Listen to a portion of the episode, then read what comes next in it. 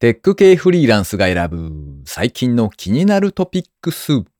今回は206回目の配信となります。キャンペーンで動画が10円で売っていたので、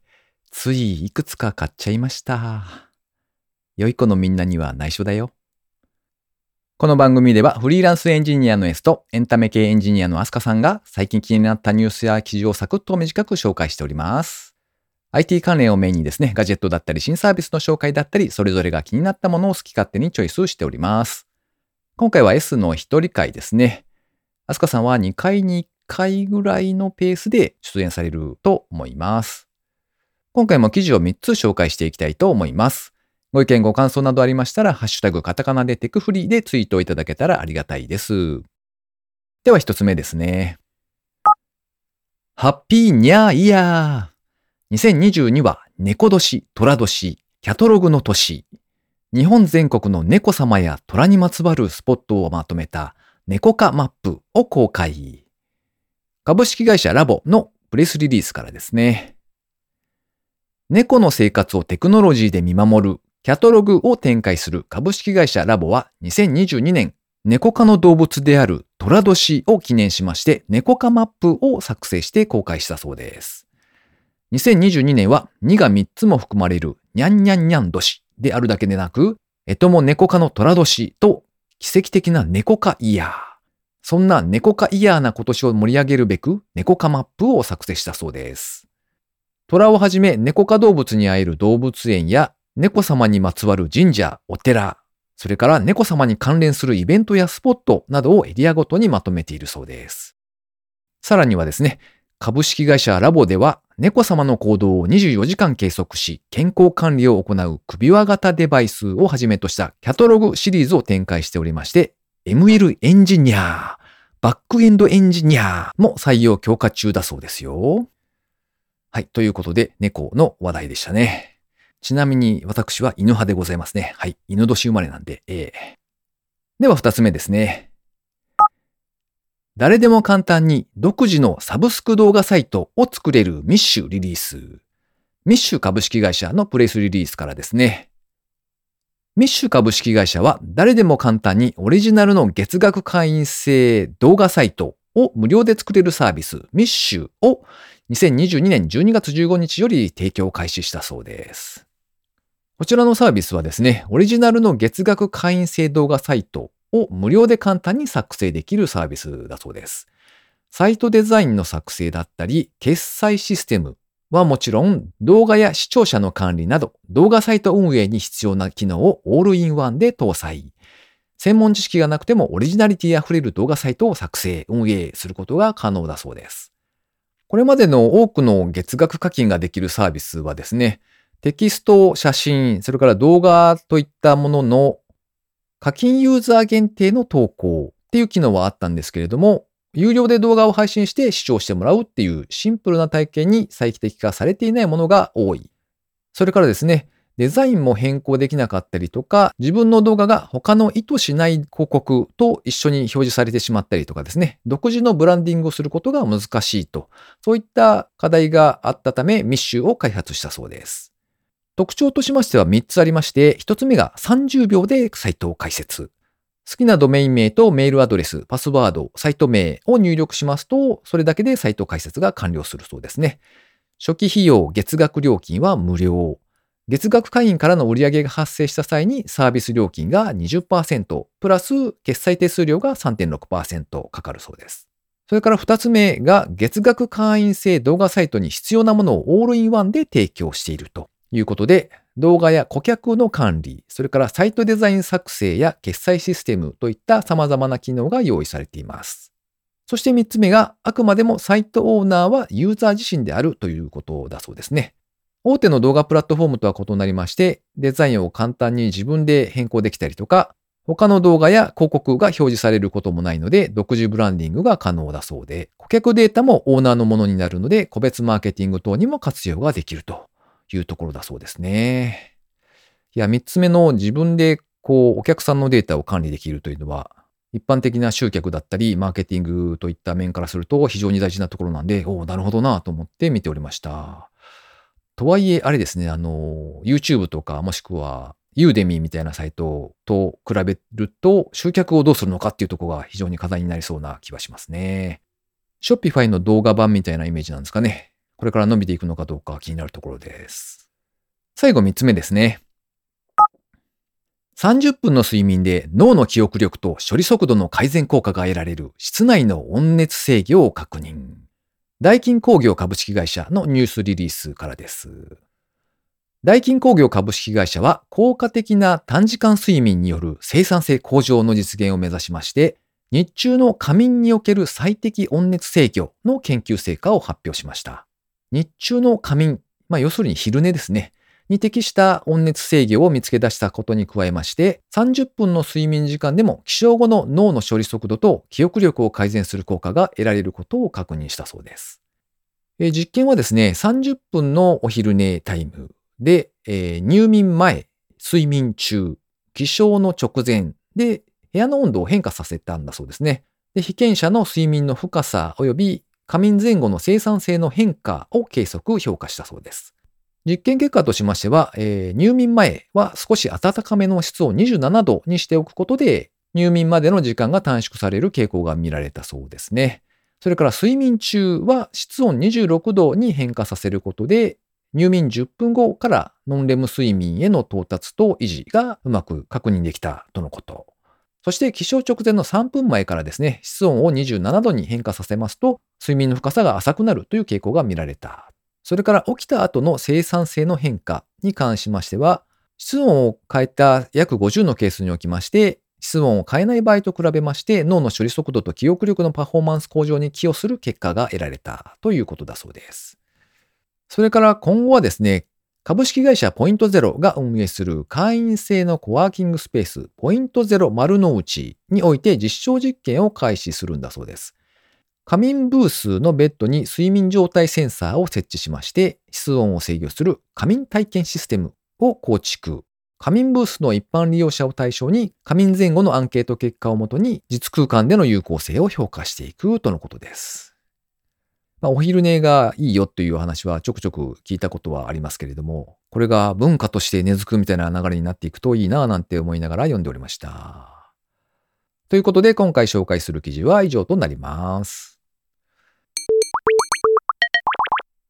続きまして番組にいただいたコメント紹介のコーナーですね。まずは水流さん。いつもありがとうございます。204拝聴完了。七草がゆと揚げ物。まあ、胃が休まればよし。ホワイト企業ランキングに外資系はまあしゃあないですよね。SIR では未可化データ？それから205回拝聴完了。相棒のいちごミルク味気になる。17万と聞いて昔は高ーと感じていましたが、今なら高くても買うという選択肢があってもいいのかとなっている自分。子供がいる家でペットを飼えないからっていうのがあるのかなとコメントいただきました。ミカカデータって言ってわかる人どれぐらいいるんですかね？あの、かなでミカカって押してくださいね。そうするとわかりますので。それから、相棒はですね、いちごミルク味じゃありません。色です。いちごミルクの色をしているだけです。確かに相棒ちゃんに対して人間はどれぐらい愛情深くこう持つというか愛着が持てるのかっていうのは非常に気になりますね。普通のワンちゃんと同じように長い間をよしよしとかって言ってずっとやっていられるものなんですかね。ちょっと気になるところではありますね。それから、はじめ浜田さんから。いつもありがとうございます。ブルーミー、面白いサービスですね。ちょっと家族会議にかけてみようかな。おっさんですが、花好きですよ。昔々大学進学の時に電気の方に進むか植物の研究の方に進むか迷ったぐらいなのです。とコメントいただきました。ありがとうございます。いやー、浜さんはあれですね。おっさんというよりはあれですね、おじさまと呼んだ方がいいような気がしてきましたね。確かに自分の同級生でもですね、イングリッシュガーデンのデザイナーになった男性とかいらっしゃるので、まあまあ、まあ、やっぱり人それぞれ好みというのは違うもんだなと思って読んでおりました。家族会議の行方が気になりますね。また結果を教えていただけたら嬉しいです。そして高道恵さん、いつもありがとうございます。いくつかいただいておりまして、二つほど紹介してみたいと思います。205聞いた。相棒高いなぁとは思ったものの確かにペットを飼うと思えば。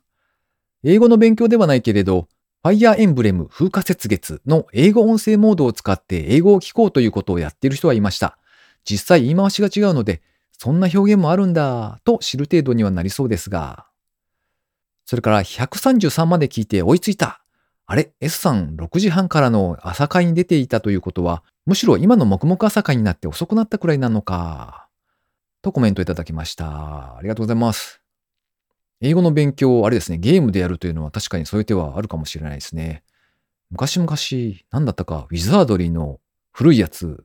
を、なぜか英語版を手に入れたんですよね。確か、ドス V の時代だったと思うんですけども。で、やってみたのはいいんですが、あの、会話がですね、古いファンタジー系なので、